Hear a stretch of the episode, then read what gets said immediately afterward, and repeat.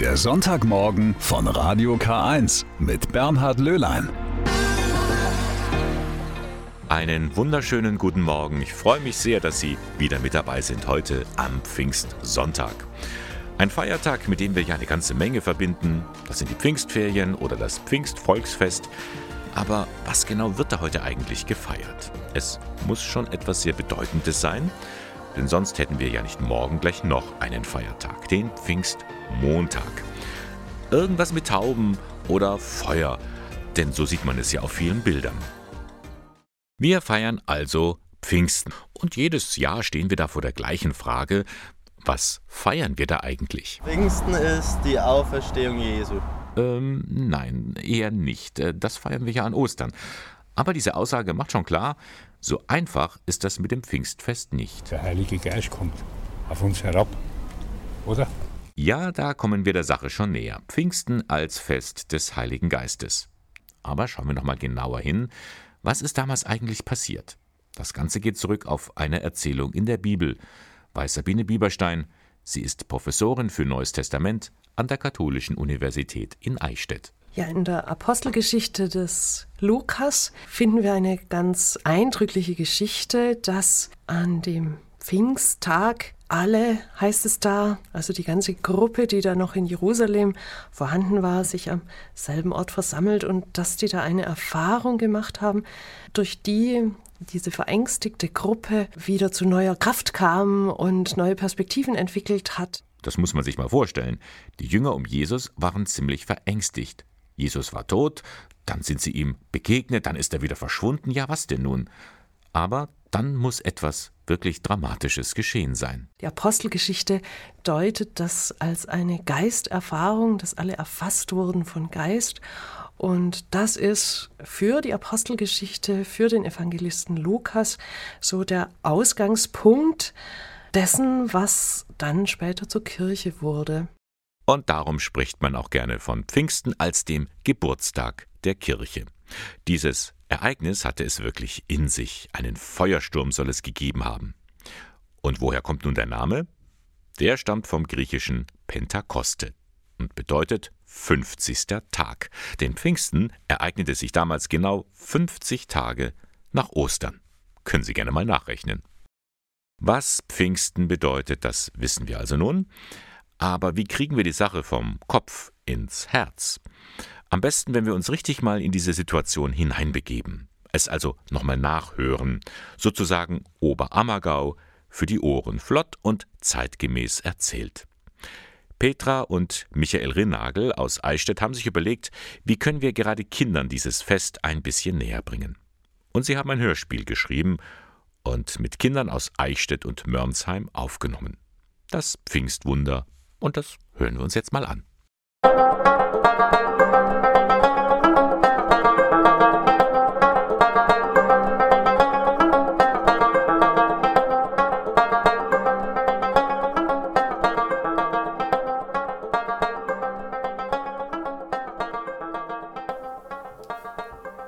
Nachdem Jesus vor ihren Augen in den Himmel aufgefahren war, haben die Jünger sich samt den Frauen und Maria, der Mutter Jesu, in einem Saal in Jerusalem eingeschlossen.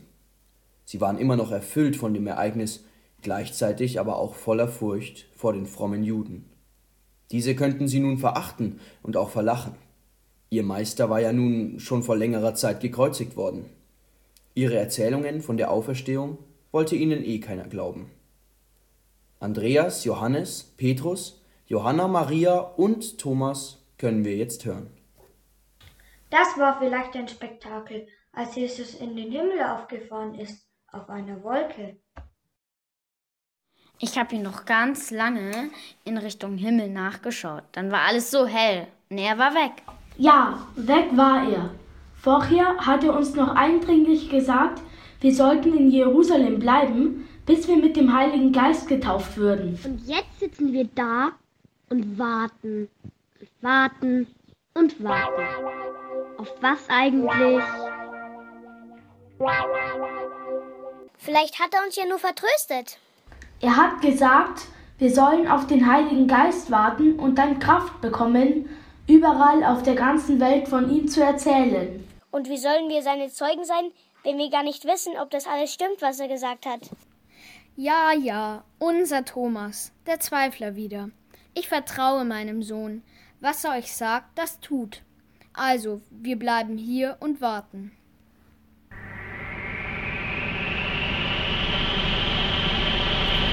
Hilfe! Was ist das? Hört nur, wie ein riesiger Sturm. Er erfüllt unser Haus. Er erfüllt unsere ganze Stadt. Da sind überall Flammen. Sie kommen zu uns. Seht mal, sie setzen sich direkt auf uns drauf. Ich fühle mich plötzlich so stark, so frei, so lebendig. Das müssen die Flammen Gottes sein. So wurden die Jünger vom Heiligen Geist erfüllt. Sie verließen ihr Haus, in dem sie sich einsperrten, rannten auf die Straßen hinaus und verkündeten von Gott, von seiner Größe, von seinen Wundertaten. Nun waren auch viele fromme Juden aus der ganzen Welt zum Pfingstfest nach Jerusalem gekommen. Araber, Ägypter, Römer, Syrer. Sie hörten das Brausen, liefen zum Haus und hörten die Jünger von Gott erzählen. Die reden ja wie wir, aber wir sind doch Araber. Wieso verstehen wir die? Wir sprechen doch eine ganz andere Sprache. Wir verstehen sie auch. Wir sind Römer. Was soll das bedeuten? Irgendwas stimmt hier nicht.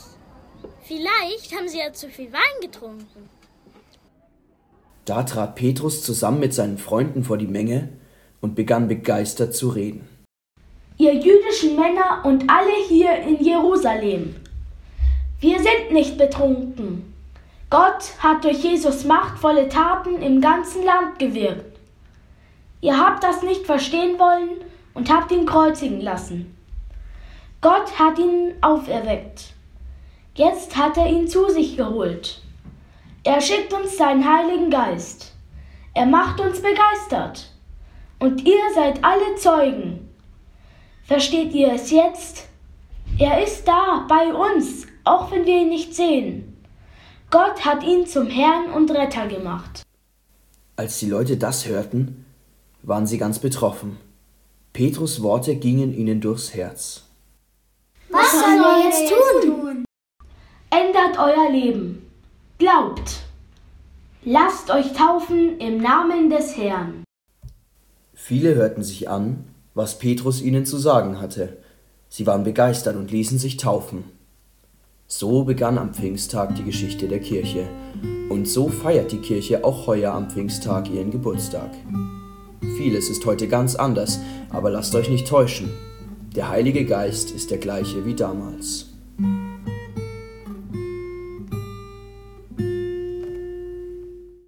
Das Pfingstwunder, ein Hörspielprojekt mit Kindern aus Eichstätt und Mörnsheim, Text und Regie Petra Rinnagel, die Technik Michael Rinnagel.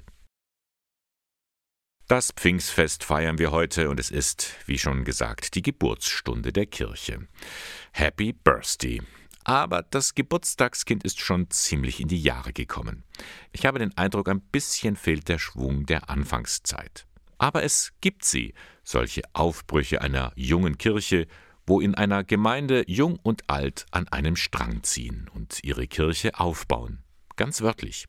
In Schernfeld, zum Beispiel etwas nördlich von Eichstätt, da packt jede Altersstufe mit an beim Bau der neuen Kapelle. Stein auf Stein. So entsteht derzeit ein neues Bauwerk für die ganze Gemeinde, erklärt Jonas Schuster, einer der Jugendlichen, der mit anpackt. Genauso wie eine Dorfgemeinde ja auch nicht nur von einer Altersgeneration lebt, muss man auch in solchen Projekten alle Generationen irgendwie mit einbeziehen, weil beide Generationen oder die ganzen Generationen bieten einen gewissen Input da rein, sei es die Themenfindung, was man mit der Kapelle ansprechen will.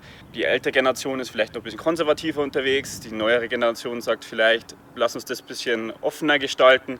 Die Eindrücke aller Generationen oder auch die Erfahrung der Alten muss man nutzen und die Ideen der Jungen muss man genauso einfließen lassen, weil es soll ein Gemeinschaftsprojekt werden. Und dieses Gemeinschaftsprojekt nimmt immer weiter Form an.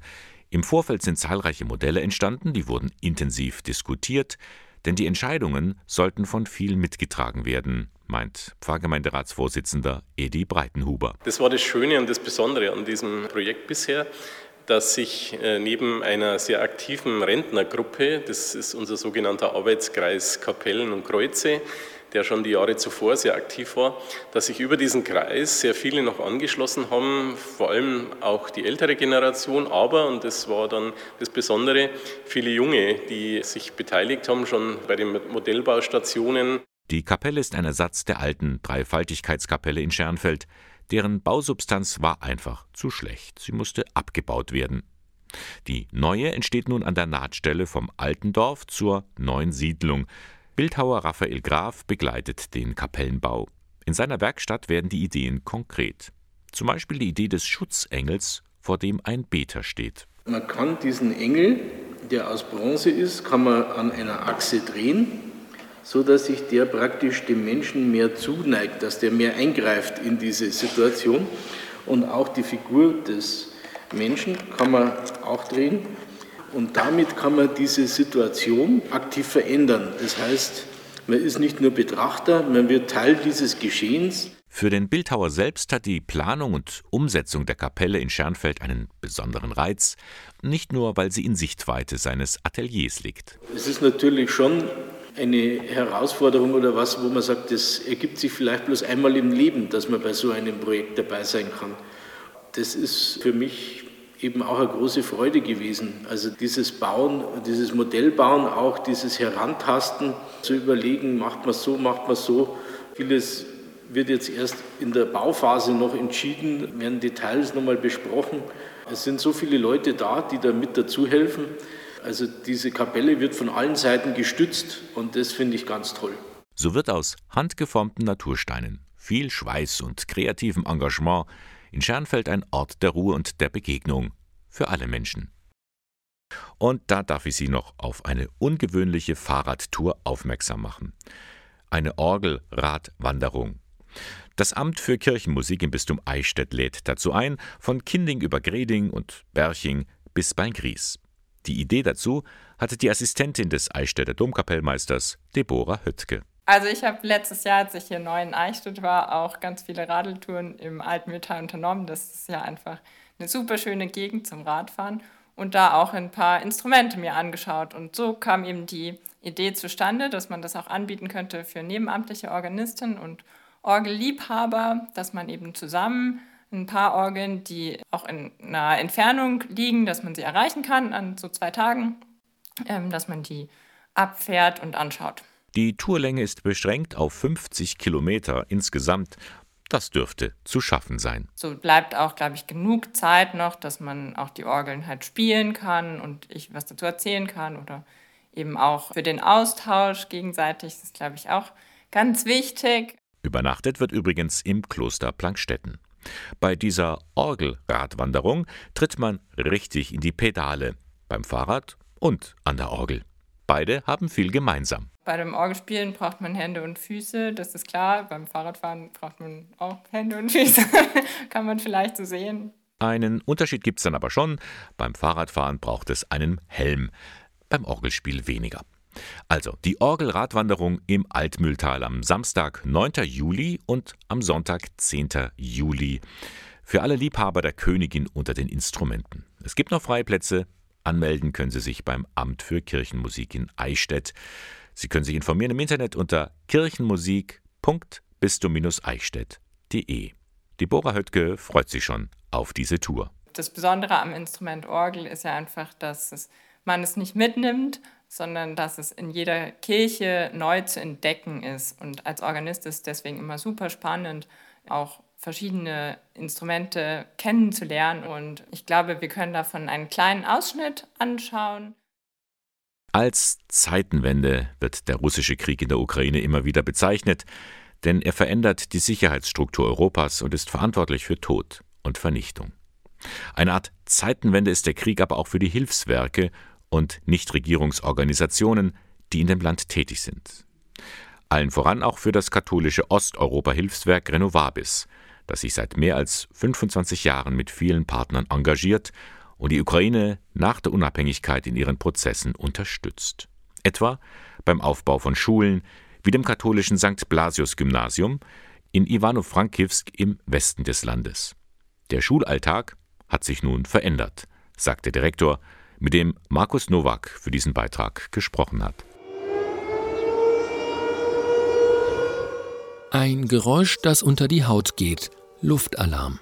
Derzeit in vielen ukrainischen Städten in regelmäßigen Abständen zu hören. Markian Bokatschuk ist als griechisch-katholischer Priester verheiratet und wohnt mit seiner Familie im Westen der Ukraine in Ivano-Frankivsk. Auch dort gibt es immer wieder Luftalarm. Am Telefon erinnert er sich an den Beginn des russischen Angriffs auf sein Land. Gleich am ersten Tag, 24. Februar, das war so gegen 7 Uhr, hat meine Frau mich gerufen, hier, Markian, komm, ist das eine Rakete oder was? Und wir wohnen jetzt in, in dem zehnten Stock in einem Hochhaus und dann habe ich das sehr deutlich äh, sehen können, also Rauch und äh, Feuer vom Flughafen und da, da war es mir äh, sehr gleich. Ich habe mich angezogen, habe dann das Auto getankt und habe sie dann äh, zu den Schwiegereltern gebracht, die Frau und zwei Kinder. Sich in Sicherheit bringen, das versuchen vor allem Frauen, Kinder und ältere Menschen. Aus dem Osten der Ukraine, aber auch aus Kiew oder anderen Orten fliehen sie vor russischen Raketen und dem Militär in den Westen des Landes oder ins Ausland. Laut UN haben bis Anfang Mai mehr als fünf Millionen ukrainische Flüchtlinge das Land verlassen. Weitere acht Millionen sind innerhalb der Ukraine auf der Flucht. Vielen von ihnen versucht die katholische Kirche zu helfen, insbesondere im Westen der Ukraine, wo sechs von zehn Ukrainern griechisch-katholisch sind und die Kirche dadurch eine wichtige Rolle hat. So auch in Ivano-Frankivsk, wo Pfarrer Markian in Friedenszeiten Direktor des katholischen Gymnasiums St. Blasius ist. In Kriegszeiten findet der Unterricht online statt, weil die Klassenräume zu Schutzräumen wurden, berichtet Pfarrer Markian. Also insgesamt haben wir fast 500 Personen, die wir aufgenommen haben. Und die brauchen natürlich auch äh, Versorgung, Verpflegung. Wir sammeln auch Lebensmittel, wir suchen nach Medikamenten äh, hier vor Ort, aber vor allem jetzt auch im Ausland. Die Ambulanz, die, die war die ersten Tage nach dem Kriegsausbruch geschlossen und momentan ist eigentlich dort sehr, sehr viel zu tun, vor allem um den äh, von Kriegs betroffenen Menschen kostenlose medizinische Behandlung anzubieten. Die Kirche in Ivano-Frankivsk bietet Schutzräume, humanitäre Hilfe oder übernimmt in ihrer modernen Ambulanz die Behandlung von Kriegsversehrten. Das katholische Osteuropa-Hilfswerk Renovabis war schon vor Kriegsbeginn ein wichtiger Partner der Kirche in Ivano-Frankivsk und steht auch jetzt an der Seite der Menschen in der Ukraine. Dem glaube ich gern, lautet die Pfingstaktion 2022 und ermutigt dazu, den Glauben als tragende Kraft neu kennenzulernen, sagt Professor Thomas Schwarz, Hauptgeschäftsführer von Renovabis. Wir müssen uns heute neu fragen, was uns denn in unserem Kontinent zusammenhalten kann. Und das sind nicht nur die Verteidigung der Demokratie, die Verteidigung der Freiheit, sondern auch unsere Werte und unser gemeinsamer christlicher Glaube, der von dem einen oder anderen auch missbraucht wird. Heute am Pfingstsonntag ist die Kollekte in den Gottesdiensten ausschließlich für die Solidaritätsaktion von Renovabis bestimmt. Sie unterstützt die Menschen generell im Osten Europas, besonders in der Ukraine. Sie können aber auch von zu Hause aus spenden. Alle Infos finden Sie im Internet unter renovabis.de. Vielleicht erinnern Sie sich, in der vergangenen Woche, da hatte ich Ihnen am Sonntagmorgen einige Eindrücke vom Katholikentag in Stuttgart präsentiert. Nun steht schon das nächste große Christentreffen an. Gut, vielleicht eine Nummer kleiner, aber immerhin, in einem Monat findet wieder die Willibaldswoche statt.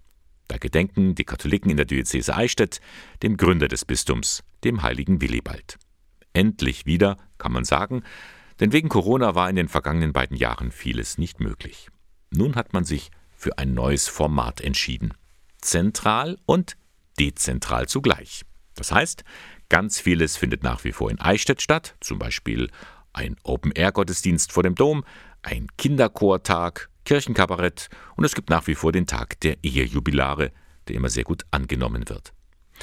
Daneben sind aber im ganzen Bistum verteilt weitere Veranstaltungen geplant, zum Beispiel eine Open-Air-Filmnacht in Georgensgmünd, eine Lichternacht in Stopfenheim, eine Pilgerfahrt zum Rotsee und schließlich das Bistumsforum in Schwabach. Da geht es um den synodalen Prozess, also darum, wie die Seelsorge in Zukunft aussehen wird. Die ganze Willibaldswoche, sie steht unter dem Motto Gemeinsam gehen, gläubig, mutig, segensreich. Und in diesem Sinne ruft auch der Eichstätter Bischof Gregor Maria Hanke zum Mitmachen auf. Viele Angebote, viele Möglichkeiten der Begegnung erwarten Sie, liebe Schwestern und Brüder. Und ich möchte Sie herzlich dazu einladen. Kommen Sie. Nach der Corona-Pandemie tut es uns allen gut, wenn wir uns wieder gemeinsam auf den Weg machen, auf den Weg des Glaubens und auf den Weg zueinander. Ja, es tut wirklich gut, sich mal wieder zu treffen. Die Willibaldswoche vom 1. bis zum 10. Juli. Alle Infos und Termine finden Sie im Internet unter willibaldswoche.de. 70 Jahre, das ist schon ein Grund zum Feiern. 70 Jahre, so lange gibt es den Sozialdienst katholischer Frauen, kurz SKF, in Ingolstadt. Der Fachverband der katholischen Kirche er hilft Kindern, Jugendlichen, Frauen und Familien in besonderen Lebenslagen. Unter anderem betreuen die Mitarbeiterinnen ein Mehrgenerationenhaus in der Albertus-Magnus-Straße. Johannes Heim stellt Ihnen diese Einrichtung und ihre Bewohner vor. Seit mehr als zehn Jahren wohnen in der Wohnanlage rund 300 Menschen mit verschiedenem Alter und Kulturen unter einem Dach. Von Kleinkindern bis zu Senioren. Dazu Julia Kies. Das Mehrgenerationenhaus ist eine große Wohnanlage. Wir haben Häuser von 1 bis 15.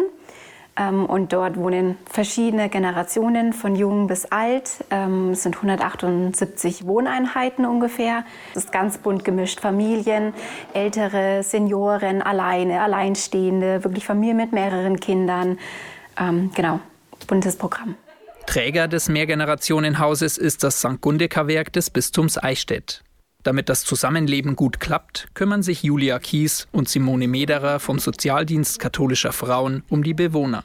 Um die Generationen zu verbinden, bietet der SKF viele verschiedene Aktionen an. Das Programm ist umfangreich. Da haben wir Kindergruppen, Jugendgruppen, eine Zumba-Gruppe, Deutschkurs.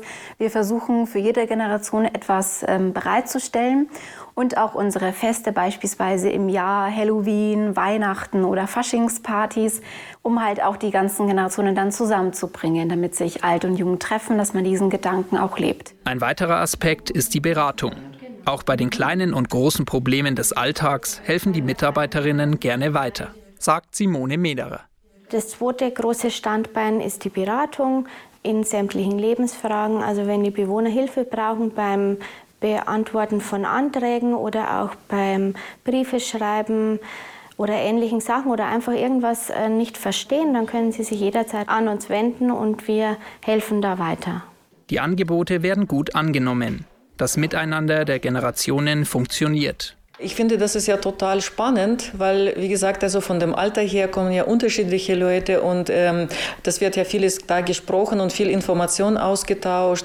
Also vor allem die Angebote, weil ich finde, äh, die, die, die Menschen, die hier arbeiten, die Mädels, was wir haben, also die, sind, die machen sich wirklich Mühe. Na, manchmal haben wir hier schon Kaffee getrunken und so mit Kuchen hat auch manchmal haben wir etwas selber von zu Hause gebracht und gesprochen miteinander. Es war alles lieb und gut. Die älteren Damen, was sie auch von ihrem Leben erzählen, was sie alles unternommen haben.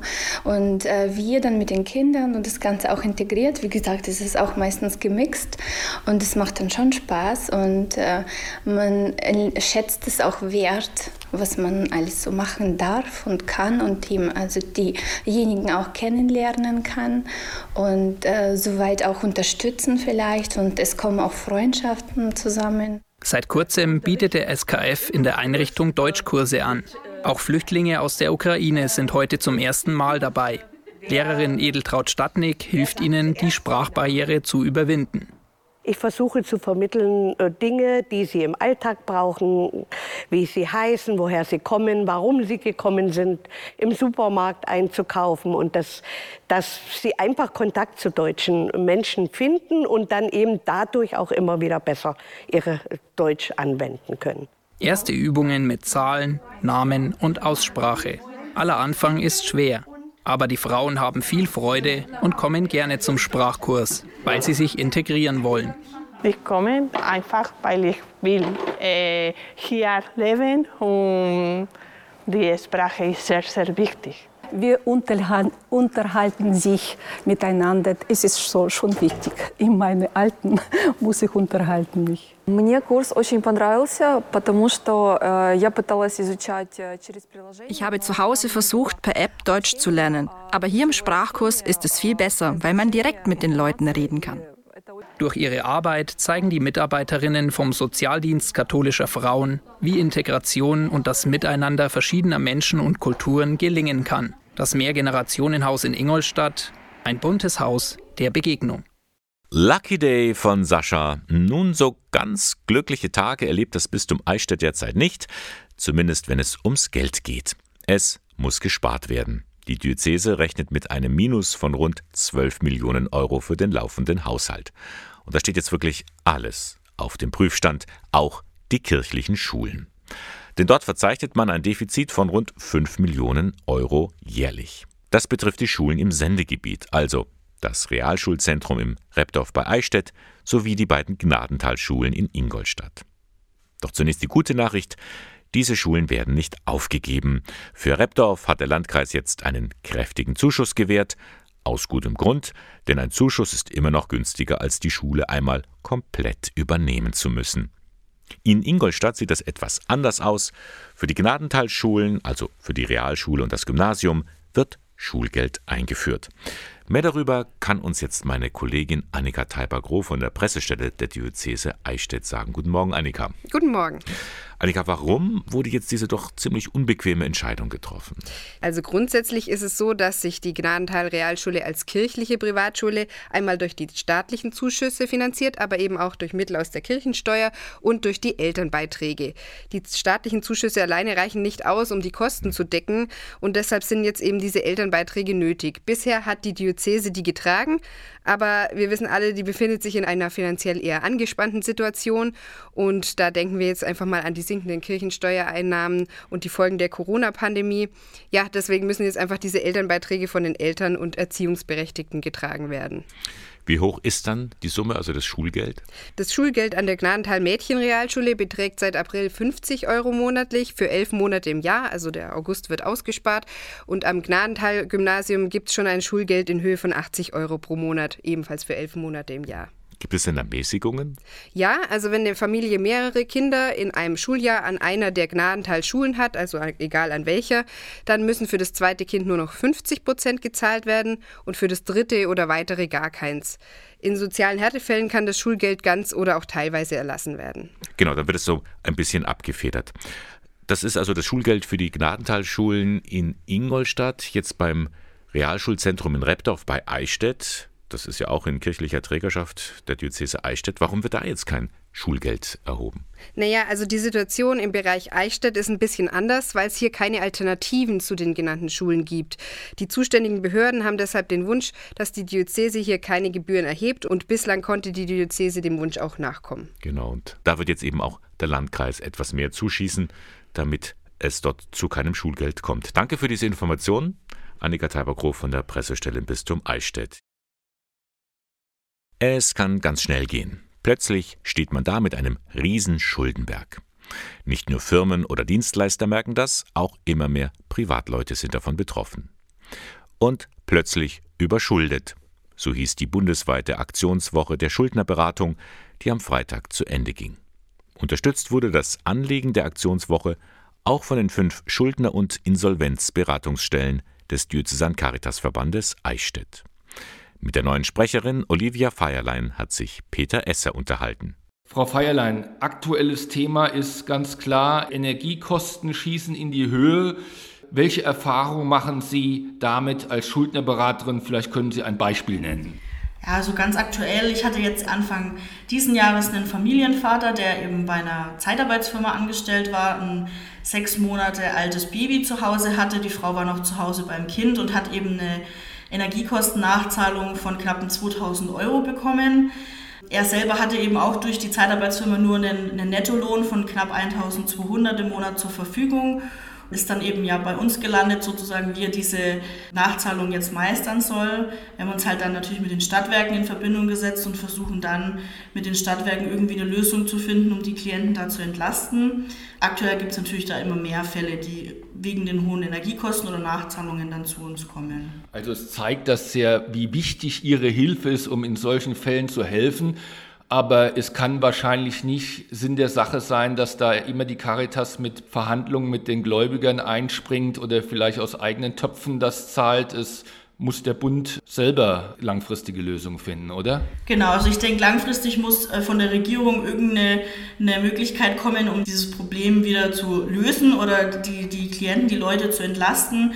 Ein Beispiel zum Beispiel wäre, was wirklich wichtig wäre, gerade die Klienten, die auf Sozialhilfe, Grundsicherung, Arbeitslosengeld angewiesen sind, die müssen ähm, weiterhin ihren Stromabschlag von dem Regelsatz zahlen, dass da wirklich auch wie die ähm, Warmwasserkosten und Heizkosten dieser Abschlag auch vom, vom Sozialhilfeträger in Zukunft getragen wird. Das mit den Energieschulden ist ja jetzt nicht das erste Problem, sondern es schließt sich im Prinzip gleich an eine andere Krise, nämlich die Corona-Krise an. Hatten Sie in dieser Zeit auch vermehrt schon Fälle von Überschuldung aufgrund von Kündigungen oder Kurzarbeit, dass die Leute deswegen äh, nicht mit ihrer Situation klarkamen? Als die Corona-Pandemie losging und wirklich das Thema Kurzarbeit sehr, sehr hoch war und auch viele betriebsbedingte Kündigungen dann waren, war schon so, dass viele Klienten auch bei uns aufgelaufen sind, die dann die Raten nicht mehr zahlen konnten oder auch die Miete nicht mehr ging, einfach weil das Einkommen sich dann so stark reduziert hat, dass sie da dann einfach auch schnell in die Überschuldung gerutscht sind. Also wir sind da sozusagen von der einen Krise in die andere Krise jetzt gerutscht. Erst Corona und jetzt noch die Energiekosten dann die jetzt so explodiert sind. Ich stelle mir vor, dass die Anzahl der Menschen, die in die Schuldnerberatung der Caritas im Bistum Eichstätt kommen, dann wegen diesen ganzen Situationen auch steigt. Ist das so? Definitiv. Also man hat jetzt eigentlich jedes Jahr zugucken können, wie die ähm, Fälle von uns in der Schuldenberatung mehr werden. Also die Klienten kommen immer mehr, die Zahlen steigen auf jeden Fall überall im Bistum. Was soll Ihrer Meinung nach diese bundesweite Aktionswoche bewirken? Warum unterstützen Sie die? Ich denke, es ist auf jeden Fall wichtig, ähm, auf dieses Thema auf der Überschuldung aufmerksam zu machen, auch, dass das jeden treffen kann. Oftmals ist es ja im Bilde, jemand kann nicht mit Geld umgehen. Und ich denke, gerade durch jetzt Kurzarbeit, Krankheit, irgendwelchen ähm, Unfällen oder eben diesen explodierenden Energiekosten kann wirklich jeder in dieses Thema rutschen. Jeder kann von Ver- oder Überschuldung äh, betroffen sein. Und ich denke, es ist wichtig, darauf aufmerksam zu machen, dass das wirklich jeden treffen kann. Soweit Olivia Feierlein. Sie ist die neue Sprecherin der Schuldner- und Insolvenzberatungsstellen des Caritasverbandes im Bistum Eichstätt. Im vergangenen Jahr 2021 hatten rund 2170 Menschen eine Beratungsstelle aufgesucht, mehr als je zuvor.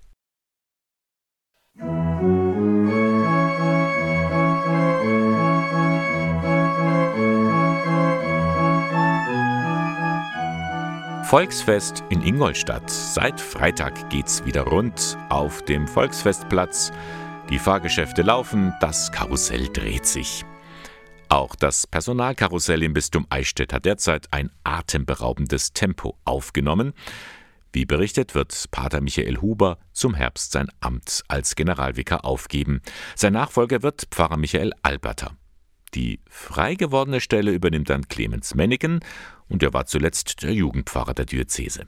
So, da braucht es jetzt also einen neuen, der für die Jugendarbeit die Verantwortung übernimmt. Nun wurde bekannt, das macht der Ingolstädter Corbinian Müller. Für ihn ist dieser Posten schon eine Herausforderung. Ja, ich freue mich schon. Gleichzeitig aber habe ich Respekt vor der Aufgabe, weil das ein sehr breites Spektrum ist mit einer großen Bandbreite an Zuständigkeiten und auch mit einer großen Unterschiedlichkeit im Alter der Jugendlichen, die es da geben wird. Groß geworden ist er in Ingolstadt, aber schon in jungen Jahren kam er zu den Domspatzen in Regensburg. Das hat mich sehr geprägt. Die Gemeinschaft, das gemeinsame Singen im Chor, was natürlich eine ganz besondere Art der Jugendarbeit ist. All das, was wir da gemacht haben, das hat mich schon sehr geprägt, ja. Noch ist Corpinian Müller Kaplan in Hilpoltstein, doch ab September geht's dann richtig los mit der Jugendarbeit. Gemeinsam will er mit den jungen Leuten entdecken, wie schön und vielfältig der Glaube sein kann. Den Glauben zu leben lohnt sich dahingehend, weil das, was ich in jungen Jahren an Glaubensleben lerne, kann ich behalten. Dann habe ich was, worauf ich mich zurückziehen kann, was ich auch dann in meinem Leben einsetzen kann, wenn es vielleicht gerade ein bisschen nass reingeht. Sagt Corbinian Müller, der neue Jugendpfarrer im Bistum Eichstätt. Sein erster Termin steht schon fest. Anfang September begleitet er Jugendliche des BDKJ bei ihrer Reise zu einem Partnerverband im afrikanischen Ghana. Jetzt geht's los. Heute brechen sie auf. Rund 500 Ministrantinnen und Ministranten aus dem Bistum Eichstätt. Sie machen sich auf den Weg nach Rom in zehn Bussen. Bis zum 11. Juni sind sie auf ihrer Wallfahrt unterwegs in die ewige Stadt. Und auch Bischof Gregor Maria Hanke wird an einigen Stationen mit dabei sein. Ministrantenreferentin Sarah Heierbucher freut sich schon, ihr Team ist gut vorbereitet. Das ist mir ganz wichtig, dass einfach jeder das einbringen kann in diese Wallfahrt, in die Betreuertätigkeit, ja, was ihn und was sie ausmacht. Also jeder mit seinen Charismen, mit seinem Talent, mit seinen Fähigkeiten. Und nur dann sind wir ein geniales, großes Team, wenn jeder das reingibt, was er reingeben kann. Das Programm in Rom ist vielseitig. Neben dem Kennenlernen mit Spiel und Spaß kann man natürlich auch das Forum Romanum erkunden oder das Kolosseum. Höhepunkt ist mit Sicherheit die Begegnung mit Papst Franziskus bei einer Generalaudienz auf dem Petersplatz. Die Minis, die schon mal in Rom waren, die sind ganz begeistert. Die erste Romreise vergisst man nie. Das war 2014, war ich das erste Mal dabei und ich war überwältigt von dieser Stadt, von diesen Kirchen. Die sind ja so, dieser Petersdom, mit denen läuft man rein, weiß erstmal gar nicht mehr wohin. Also ich bin unheimlich begeistert von Kirchen und die Faszination, dass man einfach jeden Tag in verschiedene andere Kirchen reingehen kann und auch die ganzen anderen Bauwerke von Rom anschauen darf und vor alle Leute so Premium-Karten, sage ich jetzt mal, kriegt, um da reingehen zu können, ist einfach Wahnsinn. Also dann wünschen wir den jungen Leuten alles Gute, kommt heil nach Rom an und gesund wieder zurück. Auf den Social-Media-Kanälen der Diözese Eichstätt können Sie Berichte während und nach der Wallfahrt verfolgen. Und mit Adele geht der Sonntagmorgen von Radio K1 zu Ende. Heute am Pfingstsonntag, da haben wir ganz zu Beginn der Stunde auf dieses Fest geblickt, 50 Tage nach Ostern. Was ist damals eigentlich passiert?